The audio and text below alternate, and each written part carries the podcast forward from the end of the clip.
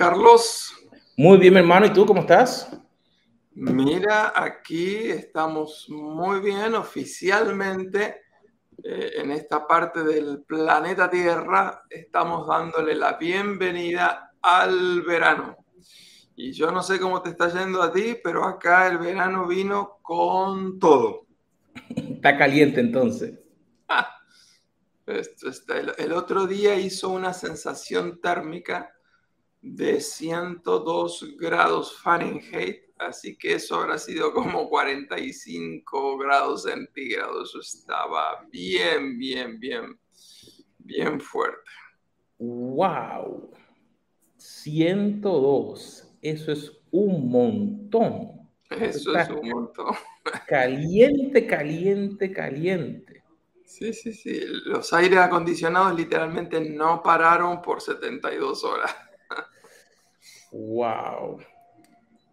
Nosotros estamos acá bastante bien, no está tan caliente, está bastante bueno, eh, pero a veces eh, el fresquito no viene, pero por otro lado entra eh, una, una brisita buena pero se supone que en la parte del planeta donde tú estás, yo estoy en la ciudad de Orlando, en los Estados Unidos, pero tú estás en Brasil y se supone que ustedes le dieron la bienvenida al invierno. Lo que pasa es que obviamente, eh, aparentemente ahí va a ser un, invierno bastante moderado.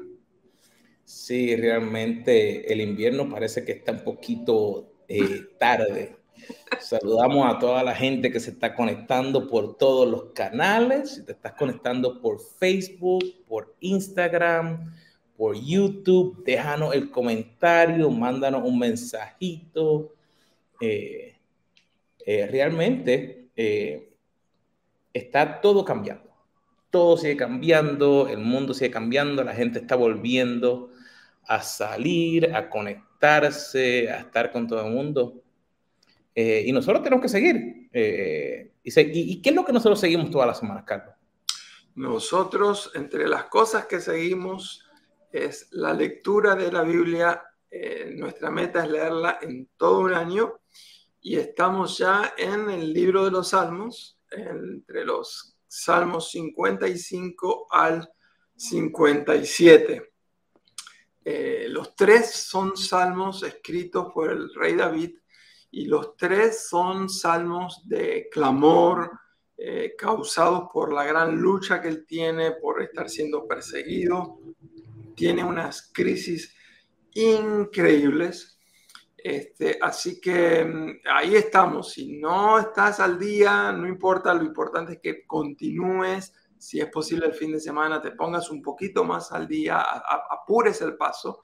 Ahora, ya que estamos hablando del Salmo 55 al 57, yo creo que es muy importante entender que para entender mejor la Biblia, necesitamos entender los contextos en que la Biblia fue escrita, particularmente si vamos a leer un libro, necesitamos entender el contexto en que ese libro fue escrito. Eh, supongamos que estamos leyendo un libro del, del, Nuevo Testamento, supongamos que vamos a leer el libro de Filipenses, necesitamos entender un poquitito eh, ¿quién es ese hombre llamado Pablo que está diciendo, gócense en el Señor siempre? Les vuelvo a insistir, gócense.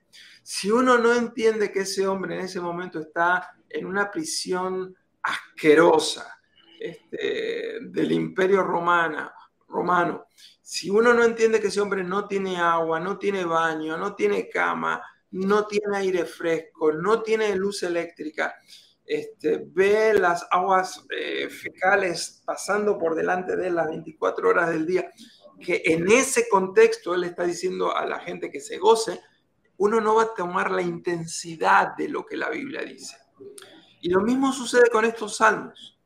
Eh, son tres salmos diferentes, escritos por la misma persona, pero cada uno de estos salmos fue escrito en un contexto diferente. Así que necesitamos entender qué le estaba pasando a David en cada uno de esos salmos para entender por qué dice lo que dice. Así que queremos animarles. Es muy importante, por ejemplo, si van a leer el 55, hay que estar leyendo 2 de Samuel, capítulo 15 al 18. Si van a estar leyendo el Salmo 56, hay que estar leyendo 1 de Samuel, capítulo 21. Cuando lleguen a leer el Salmo 57, es muy importante leer 1 de Samuel 22 al 24. Entonces, les animamos, no solamente lean para decir, uh, ya cumplí, ya cumplí, ya leí la Biblia, sino que traten de tomarse un tiempo más extendido, lean qué le pasaba a David cuando escribía cada salmo y la riqueza que le van a sacar es mucho mayor. Y hablando de, esa riqueza, eh, realmente es de suma importancia el pensar que cada uno de nosotros tenemos un propósito cuando leemos la Biblia, cuando estudiamos. Y, y habla, eh, comenzamos la semana pasada y queremos eh, continuar el tema, porque realmente a través de los años hemos visto que cuando no entendemos realmente nuestro propósito, se nos hace muy difícil el poder tener éxito. Y eso ocurre dentro de una empresa, dentro de una familia, dentro, si trabajas en una iglesia, en todo lugar. ¿No te parece, Carlos? Absolutamente necesitamos entender nuestro propósito individual, pero también en cualquier otra actividad que hemos eh, comenzado, que estamos emprendiendo, porque el propósito de la vida es vivir una vida con propósito. Y una de las cosas que, que mencionamos la semana pasada que quisiera volver aquí, déjame traer. Una de las cosas que que si realmente pienso, eh, y cuando hablamos, y nosotros a veces nos pasamos entre mensajes, entre nos, nos hacemos videollamadas, es realmente ver cuán enfocados realmente estamos en relación a lo que cada uno de nosotros tenemos que hacer. Mm. Y el libro de Filipenses, eh, como mencionamos la semana pasada, en el capítulo 3, el 13 14 dice, hermanos, no pienso que yo mismo lo haya logrado ya. Más bien, una cosa hago, olvidando lo que queda atrás y esforzándome por alcanzar lo que está delante. Sigo avanzando hacia la meta para ganar el premio que Dios ofrece mediante su llamamiento. Y me llama mucho la atención este punto, porque una de las cosas que realmente para poder tener un futuro, para poder pensar, es entender nuestro propósito. Y, pensaba eh, en el tiempo cuando ocurrió toda la situación, sabemos que nos está escuchando en el 2025, en el, en el 2340, y a lo mejor no te acuerdas que hubo algo que se le llamó la pandemia entre los años 2020 al 20 21, 2022 ya estábamos saliendo. Pero si me, si me pongo a pensar, una de las cosas de suma importancia que me ayudó a estar centrado o enfocado fue realmente conocer cuál era el propósito que Dios tenía para mi vida. Porque si no llega a ser por eso, eh, a lo mejor no estaría hoy aquí. Eh, hubieron muchas cosas que ocurrieron, pero si me acuerdo de una cosa de suma importancia, fue que lo que yo había aprendido para poder hacer a través de muchas de las redes, de crear reuniones, de cómo interactuar con grupos a nivel internacional de una manera digital, pude utilizarlo para el trabajo, así que no fue difícil el hacer el cambio. Pero no solamente eso, sino que pudimos ayudar a muchas iglesias y organizaciones a poder hacer lo mismo en sus organizaciones para que pudieran seguir comunicándose con sus eh, equipos para poder eh, compartir su mensaje. Y algunos lo utilizaron para lanzar nuevos negocios. Así que realmente el estar enfocado, como dice ahí en el versículo 13 al 14, estar enfocado para poder llegar a la flecha fue de suma importancia para poder hacer eso. ¿No te parece, Carlos? Sí, eh, precisamente cuando comenzamos la serie sobre el tema del propósito, habíamos hecho una afirmación y la afirmación era que aquellos que conocen su propósito están preparados para poder enfrentar cualquier obstáculo de la vida. Y eso es lo que te pasó a ti. Vino el COVID, pero tú tenías muy claro tu propósito, así que tú no, viste, no tuviste mayor obstáculo que esforzarte, pero pudiste avanzar. Lo mismo sucede exactamente lo contrario. Aquellos que no conocen el propósito de su vida, entonces les cuesta muchísimo avanzar cuando llegan las tormentas de la vida. Así que ¿por qué no hacernos hoy nuevamente la pregunta? ¿Realmente conozco cuál es el propósito para el cual Dios me tiene aquí en la tierra? Si lo tengo claro, fantástico. Si no lo tengo claro, hay que seguir buscándolo. La búsqueda del propósito, del sentido de la vida, es un deber sagrado. Y en el final de los últimos programas veníamos dando algunas sugerencias de qué hacer, qué, qué dinámicas realizar para poder ir descubriendo ese propósito. Y hoy vamos a terminar nuevamente repitiéndote esas cosas porque me parece que son fundamentales en este proceso de discernir. Yo no te puedo decir cuál es tu propósito, tú mismo tienes que descubrirlo. Ese es un punto eh, bien importante, Carlos, que a veces eh, como padres queremos influenciar a nuestros hijos para que hagan a veces algo mejor de lo que nosotros a lo mejor pudimos lograr. Eh, siempre quisiéramos que nuestros hijos no pasaran por los errores, que no pasaran por las situaciones difíciles. Pero mi propósito no va a ser el mismo que a lo mejor el de mis hijos. No significa que yo no voy a instarlos, a inspirarles, a buscar hacer algo mejor, pero mi propósito es una conexión directamente con Dios. Y Él nos ha dado a cada uno de nosotros de manera especial el poder entender eso. Y, muchas veces pensamos que es solamente en un área espiritual. Pero tú y yo conocemos un libro que lo ha leído millones de personas. Piense y hágase rico. Y me llama mucho la atención que el libro Piense y hágase rico, cuando Napoleon Hill lo escribió, él entrevistó a personas que estaban teniendo éxito. Y cuando tú ves la esencia, cada uno de ellos lo que había hecho era que se había enfocado específicamente en cuál era el propósito que ellos tenían para estar aquí y habían eliminado todo lo demás. Me encanta la historia de, de Henry Ford, cuando le dicen que él era un analfabeto, una persona que no sabía nada.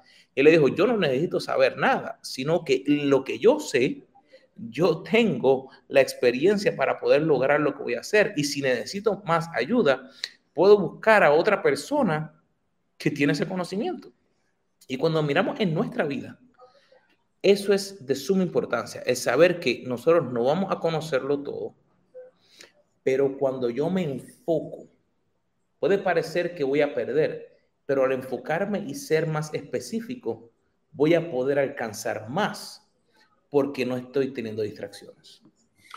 A la misma vez, cuando no tenemos ese enfoque, cae tremendamente nuestra motivación. Y tú lo dijiste precisamente en el programa anterior, de cómo que la persona que no está enfocada en su propósito está siempre desganada y como que no tiene energías para continuar adelante. El otro día yo estaba escuchando a una abuela que estaba hablando con su amado nieto.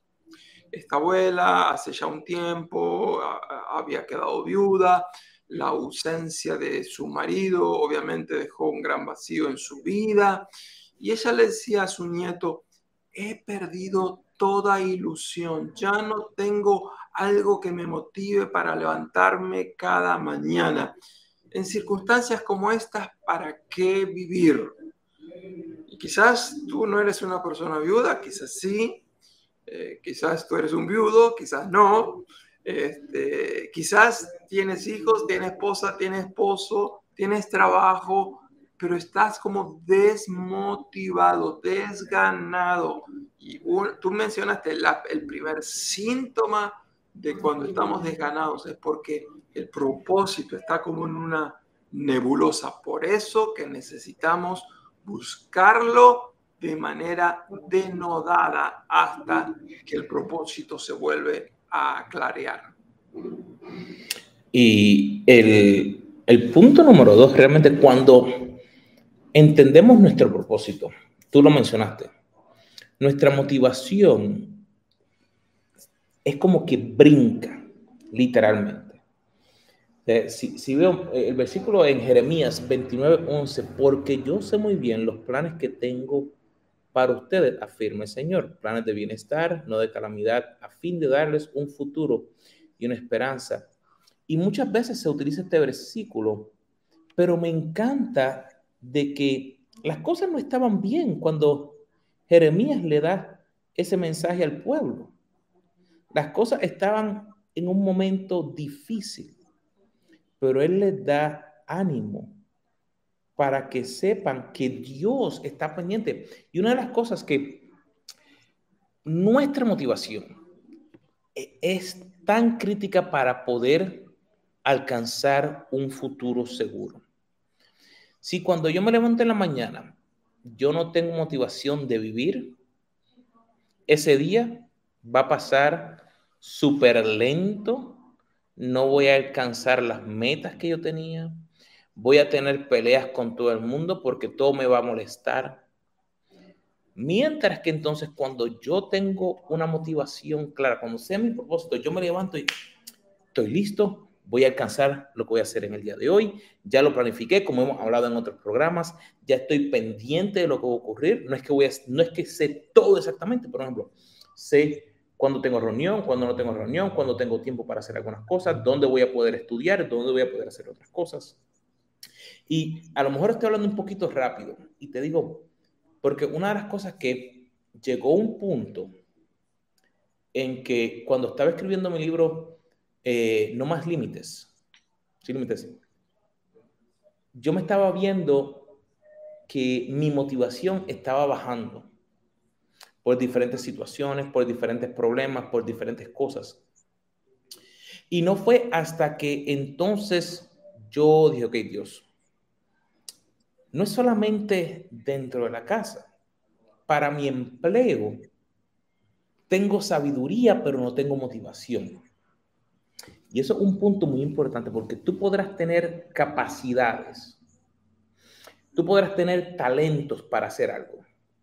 No significa que tengas la motivación para hacerlo efectivamente. Y lo he visto en un sinnúmero de personas, lo vi en mi misma persona.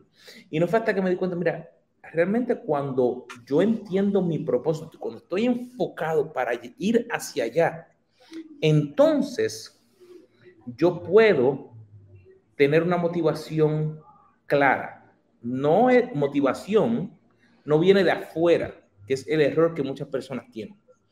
Ah, déjame escuchar algo para que me motive. Déjame ir a algo para que me motive. Déjame comprarme algo para que me motive. No.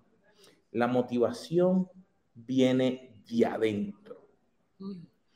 Tú puedes estar en un ambiente que tú puedas ver otras personas que tienen situaciones difíciles, pero cuando tú eres quien estás motivado hacia seguir hacia adelante, a hacer algo nuevo, a intentar.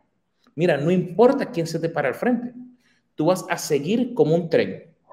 A la que empezaste a moverte, no hay quien te pare porque vas a llevarte por el medio quien venga por delante. Carlos, tú y yo tenemos varios mentores. Eh, algunos de esos mentores son mentores digitales. Y uno de nuestros mentores favoritos es Jim Rohn. Y él siempre dice que cuando uno tiene claro cuál es el propósito de la vida, descubre que aún la adversidad y las pruebas en la vida también tienen un propósito y parte de ese propósito es ayudarnos a alcanzar el gran propósito que tenemos para vivir. Cuando no tenemos un propósito para vivir, cualquier vientito nos hace tambalear, dudar. Este, así que tener un propósito claro es imprescindible.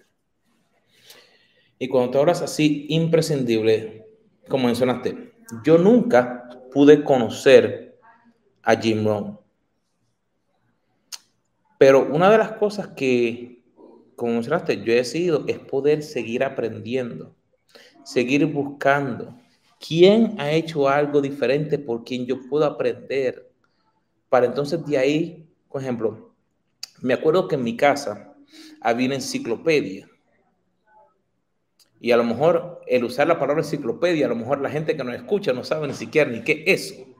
Una enciclopedia eran unos libros así gordotes, grandotes, que, uno, que tienen una letrita así que parecía que uno necesitaba una lupa para poder leerla. ¿Y no eran dos o tres volúmenes? Sí, era un montón. Pero lo interesante que me, que me que pongo a pensar es que en aquel tiempo mi papá me instaba a mí a que cuando tuviera una pregunta me decía, abre y ve y busca el libro. Y me acuerdo que pues eh, con mi hijo más pequeño, él, yo le enseñé a buscar y una de las cosas eh, que él comenzó a hacer es que de bien joven, él eh, leía la Biblia de manera digital. Y para un niño, el leer la Biblia de letras normales, pues era un poco difícil. Pero lo interesante fue que entonces para ese tiempo estaba saliendo la versión de YouVersion, que entonces tenía el audio y la lectura. Y hasta el día de hoy, ya cumplió 13 años, él casi todas las noches se va a dormir y él busca. Y una cosa que yo siempre le instaba era, decía, no importa lo que tú quieras ser, parte de tu futuro es tu ser un hombre que Dios puede utilizarte donde te vaya a llevar. Y tú dices, pero es un niño, sí. Por eso la palabra dice, instruye al niño en su camino y aun cuando fuere viejo, no se apartará de ello. Carlos, eh, uno de los libros favoritos nuestros, lo hemos conversado ya en el pasado varias veces, es ese que fue escrito por Víctor Frank, eh, El hombre en búsqueda de sentido. Y una de las tantas frases favoritas mías, es uno de esos libros donde tengo mucho más subrayado, como que me, me impacta lo que él dice que las partes que están sin subrayar.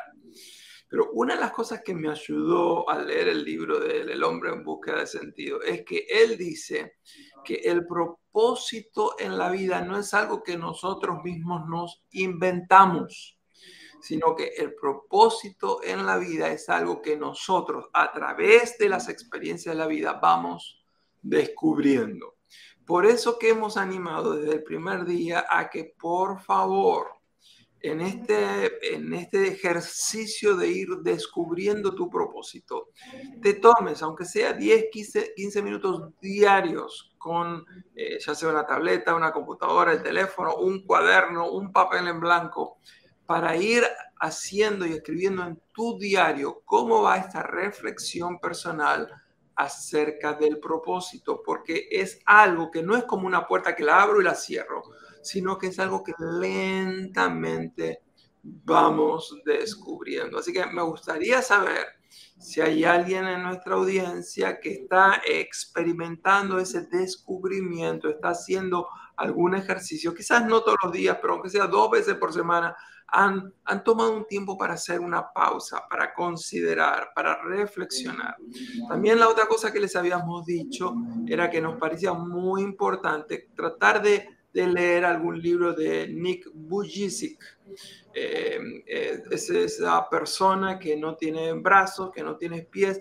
Si no puedes comprar uno de sus libros, aunque sea busca alguno de sus videos, porque ver eh, el testimonio de él es tan, pero tan impactante. además, habíamos dicho que en nuestra página caféconloscarlos.com habíamos puesto el gran discurso que Steve Jobs dio en la Universidad de Stanford. Así que léelo. Eh, para mí, para que sea bien efectivo ese discurso, yo recomiendo leerlo durante una semana todos los días. Y, todo eso que te va a ir generando es como un vendaval de, de, ideas que te sacude, que te va dando cachetadas. Ponlo en tu diario porque estamos tratando de ayudarte a, a descubrir el propósito de tu vida. Mira, mi hermano, Realmente, a lo mejor se preguntarán, pero ¿qué tiene que ver esto con mi futuro? Realmente, si solamente existimos, si no descubrimos nuestro propósito, yo he hablado con tantas personas que me dicen, Ay, pero es que no sé ni qué hacer. No sé qué me trae felicidad. No sé por qué estoy aquí. No tengo una idea de un ejemplo de qué trabajo invertir, qué hacer, qué aprender, dónde viajar. Y entonces, ¿qué ocurre? Lo único que comienza en la vida de esa persona es que es influenciada por todo el que está a su alrededor. Ah, vamos a la fiesta, eh, se toma a lo mejor de más, eh, se hacen cosas que no se deben, el trabajo, vas pero no da el rendimiento que tienes que dar. Por lo tanto, no estamos hablando que el rendimiento es para otra persona. Cuando nosotros entendemos nuestro propósito, nuestra satisfacción personal del poder lograr algo, de lograr nuestro trabajo, de poder hacerlo con excelencia, trae una ventaja sobrenatural. Y te menciono eso porque realmente nosotros nos estamos preparando porque al fin vamos a ir al cielo. Pero muchas veces nos enfocamos en el irnos solamente. Mi propósito no es irme de aquí. mi propósito, y quiero que, que la audiencia me escuche bien, mi propósito es mientras yo esté aquí, en esta tierra, yo poder, número uno, hacer lo mejor que yo pueda con todos los talentos que Dios me dio y ayudar a otras personas a que ellos puedan ser la mejor persona y que Dios se refleje en ellos para que juntos podamos ser la sal y la luz en esta tierra. Porque si yo solamente estoy viviendo para, ah, es que cuando yo me muera, yo voy para el cielo. Sí, esa va a ser nuestra recompensa al final. Pero yo no puedo vivir solamente enfocado en que me voy a ir. Si no, no voy a vivir nada. Si no, no voy a salir a visitar a nadie. Si no, no voy a trabajar para nadie. Eh, yo tengo que poder darme cuenta que mi propósito me enfoca, mi propósito me motiva, pero mi propósito también determina hacia dónde yo voy a ir. Y cuando yo hago eso, yo puedo entonces enfocarme y llegar a donde tengo que ir. Una de las maneras en que el propósito determina nuestro futuro es que cuando vienen los momentos en que tenemos que tomar eh, decisiones, nosotros tomamos decisiones en base precisamente a ese propósito.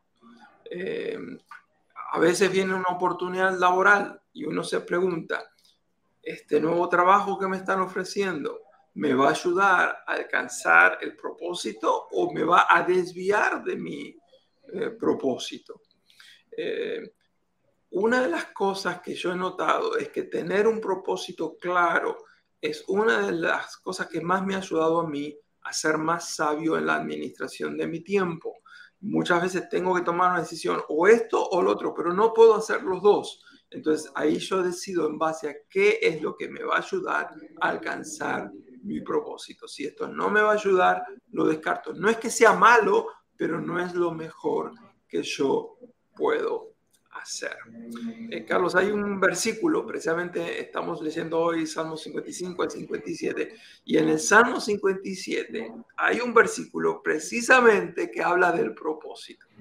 Y yo quisiera que todas las personas que nos están escuchando aprendan de memoria el versículo 2 del Salmo 57 y probablemente de nuevo, por lo menos por una semana, todos los días, lo leas como una manera de afirmar y fortalecer tu fe.